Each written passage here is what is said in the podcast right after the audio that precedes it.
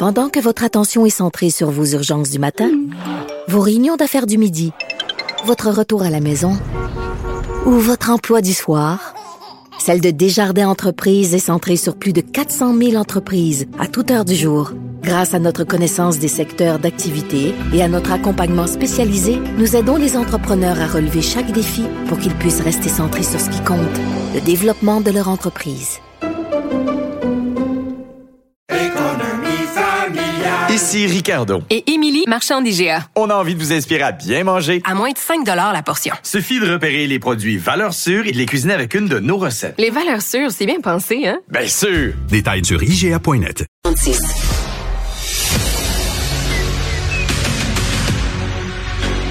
Emmanuel Latraverse. J'ai pas de problème philosophique avec ça. Mario Dumont. Est-ce que je peux me permettre une autre réflexion? La rencontre. Ça passe comme une lettre à la poste. Il se retrouve à enfoncer des portes ouvertes. La rencontre, la traverse, Dumont. Et on retrouve Emmanuel Latraverse. Bonjour Emmanuel. Bonjour. Bonjour. Alors, grande annonce euh, ce matin qui a attiré euh, bon, des politiciens souriants, euh, incluant nos deux premiers ministres, François Legault et Justin Trudeau. C'était pas un grand secret, là, ça a coulé depuis quand même quelques jours, mais Moderna s'installe à Montréal. Oui, on se rappelait pas d'avoir vu une aussi grosse brochette de ministres, chacun prendre la parole dans le bonheur euh, habituel euh, du Ça fait un bout de prochain, temps. euh, hein, ça fait un bout de temps, hein, surtout entre ces deux gouvernements-là. Écoute, c'est un c'est un super coup là, pour euh, pour Québec, je pense. Là. De toute façon, on savait déjà que c'est un coup pour le Canada de l'avoir eu, cette usine de Moderna, mais on a su pourquoi hein, aujourd'hui. Le PDG de Moderna, M. Bancel, a expliqué que quand il était en train de, de travailler sur produire le vaccin, le premier pays à avoir signé un contrat ferme avec Moderna, c'était le Canada. Dans les gros pays occidentaux. Et ça leur a donné l'apport de capital dont il y avait besoin pour aider à finir leur travail. Donc, il y avait comme un genre de aïe-ou-you, tu sais, Ah. maintenant. Puis, ouais, c'est ce qu'a expliqué, ça a comme tissé le premier lien euh, de confiance. Donc, finalement, la stratégie de vaccin du gouvernement, on s'entend qu'elle n'était pas si mauvaise que ça. Mais surtout, ce qui est, ce qui est très intéressant, c'est que, tu sais, dans la guerre Toronto-Montréal, d'habitude, Montréal perd tout le temps, là, on le sait, parce que Toronto, c'est plus gros, c'est le centre financier du pays, blablabla. Moi, on me dit que dans la surenchère, tu sais, qui va mettre le plus d'argent, puis etc., que Ottawa, euh, que, que Toronto avait mis plus d'argent sur la table que, que Québec. Ça parce qu'on a payé Moderna plus cher. Mais qu'en bout de ligne, ce qui aurait fait la différence, c'est que c'est Investissement Québec qui fait pas juste trouver de l'argent, mais qui a vraiment travaillé à bâtir un dossier complet où qu'est-ce que ça prenait pour convaincre Mo- Mo- Moderna de venir à Montréal? Il fallait convaincre Moderna que Moderna allait sortir gagnant, pas seulement en termes de main-d'œuvre actuelle. Le but de Moderna, c'est l'usine, mais c'est avant tout la recherche et le développement pour les prochains vaccins. Alors, ils ont monté un ils ont, sont, sont allés cogner dans toutes les facultés de médecine, toutes les facultés de sciences pures, etc., pour aller trouver tous les chercheurs qui avaient de la recherche, dont la tech, pas la technologie, mais dont l'enjeu était compatible avec l'ARN messager de Moderna, pour essayer de convaincre Moderna que notre recherche est plus adaptée à leur technologie que celle de Toronto. Et c'est ça, en bout de ligne, semble-t-il, qui aurait fait la différence. Et moi, je trouvais ça très intéressant parce que c'est le genre de détails sur le démarchage qu'on fait pour avoir ces entreprises-là qu'on entend rarement, tu sais. Ouais, c'est pas juste un congé de taxes, là. On comprend que c'est pas juste un congé de taxes, c'est, ça allait Non. beaucoup, ça a été un travail beaucoup plus ardu, là. Oui. Mais, mais je pense que je, je crois quand même la thèse qu'à la fin, euh, les démarches, comme on dit, humaines, là, euh, ont une valeur. Moi, je pense qu'un gars comme François-Philippe Champagne, euh, dans des dossiers comme celui-là, il est vraiment efficace. Je crois au rôle qu'il a pu jouer. Tout à l'heure, il nous racontait là, Oui. ses, ses textos pis ses relations avec le, le- le président de Moderna. Euh, D'ailleurs, je pense que François-Philippe Champagne et Pierre Fitzgibbon travaillent assez bien ensemble. Et Ben, c'est j'ai- ce qu'on me dit, moi. Ouais, Ça j'ai le feeling que c'est assez payant pour le Québec. là. Les deux, les deux sont bien réseautés dans le monde des affaires. Les deux sont très efficaces quand vient le temps de faire des, euh, de, de, de faire des liens, de tisser des liens. Et moi, je pense que ça peut être assez payant pour le, peut être assez payant pour le Québec d'avoir ces deux, euh, ces deux ministres-là. Moi, je veux dire.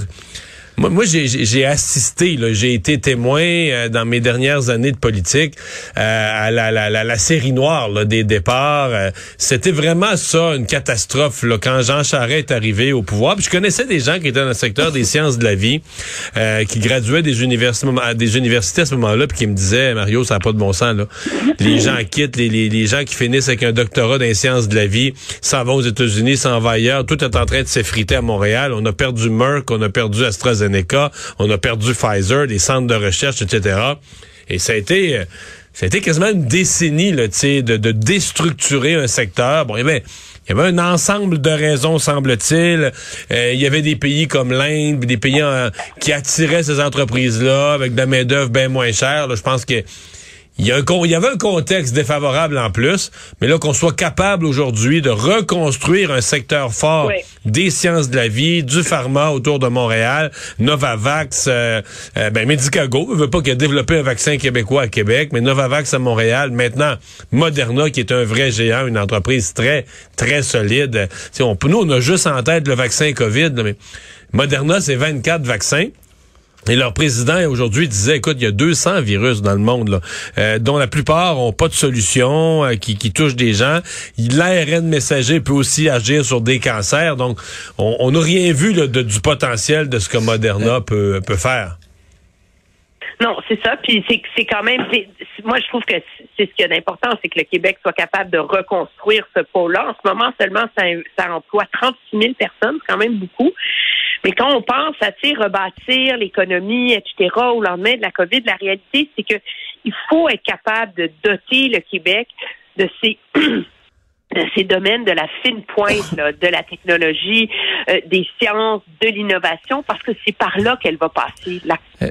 la croissance, et ça fait longtemps qu'on voit les gouvernements comme ramer dans la gravelle sur ces enjeux-là. Là. Là, je pense que ça, euh, tout le démarchage qui a été fait autour de l'histoire de, de se doter de capacités de production vaccinale au Canada euh, illustre ces efforts-là qui commencent à être fruits. tu sais.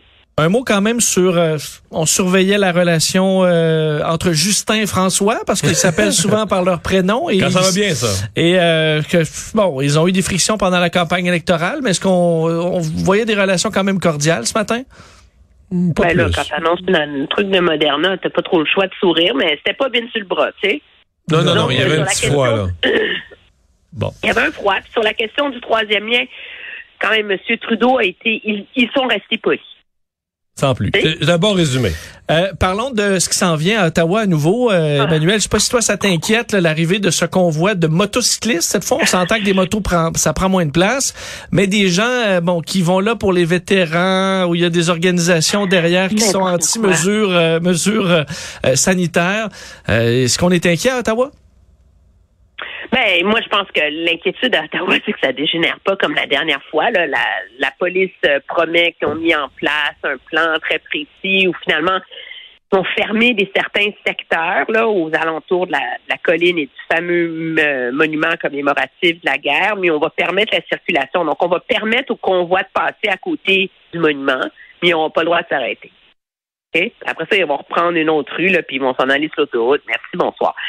Écoute, tout le monde espère, je pense, que ça fonctionne, là, parce qu'il n'y a, y a pas le droit à une deuxième erreur de la part des forces policières, de la part du maire, de la part de qui que ce soit. Mais la, la confiance du la confiance du public d'Ottawa envers son service de police euh, est ébranlée, d'après ce que j'ai entendu. Ben, c'est pas trop fort, tu sais. Je veux dire, les gens, on, s'était fait dire aussi euh, la dernière fois qu'on était prêt pour les camionneurs, puis ça a complètement gé- dégénéré. Les forces policières parlent de 400 motos, euh, plusieurs sites euh, en lien avec euh, le le convoi parle de 8000. Écoute, on verra, mais il y a quelque chose qui est pas sérieux là-dedans. Là. Moi, aller libérer, tu sais, les vétérans pour la liberté, aller libérer le monument commémoratif, parce qu'il est, est plus barricadé, là. Tu libères quoi, là? Mais il n'y a, pas une petite clôture autour, c'est ça qu'il semble dire. Il y a une, il y a une petite clôturette autour, là. Moi, je passe devant tous les jours, là. Si tu veux aller payer, si tu veux aller rendre, donner du respect, si tu veux t'incliner sur la tombe du soldat inconnu, il n'y a pas de problème, là. Ouais, mais là, eux, ils veulent plus qu'il y ait la petite clôture, mais ils semblent oublier que c'est, comme ils sont contre les mesures sanitaires, ils semblent oublier que c'est leurs amis manifestants anti-mesures sanitaires qui ont forcé les autorités à mettre, à mettre des clôtures autour. Oui, mais, mais là, on fait ça dans une ville où il n'y en a plus de mesures sanitaires. Là. Je veux juste vous rappeler, là. Il n'y a plus de masque à Ottawa. Là. T'es pas loin de dire que c'est ridicule, leur manif, là. Ben, c'est pas ridicule, mais je trouve que ça. Je trouve qu'il y a comme un côté. euh, je comprenais le message la première fois. Tu sais, on on on- on n'est pas d'accord avec euh, euh, la gang d'entre eux qui ont assiégé la ville, qui voulaient remercier le gouvernement. Bon, il y a quelque chose d'extrémiste là-dedans, mais le message que les camionneurs en avaient Ouais, ça, on le comprenait. Injustes. Tu sais, il y, y avait, il y avait une, une logique derrière ça. Et là, de venir faire un convoi pour libérer le monument commémoratif avec un rallye le lendemain, avec un extrémiste qui a fait des menaces de mort contre les premiers ministres des provinces sur les mesures sanitaires. Je veux dire, c'est comme si il y a toute une frange là, euh, de la société qui est en train euh, qu'on ignorait, dont, la, dont on ignorait la force de mobilisation, là, mais euh, qui émerge de ça, puis je comprends pas très bien c'est quoi le sérieux de cette affaire-là. tu sais. Merci, Emmanuel. Bonne fin de semaine. Très Au bien, au revoir.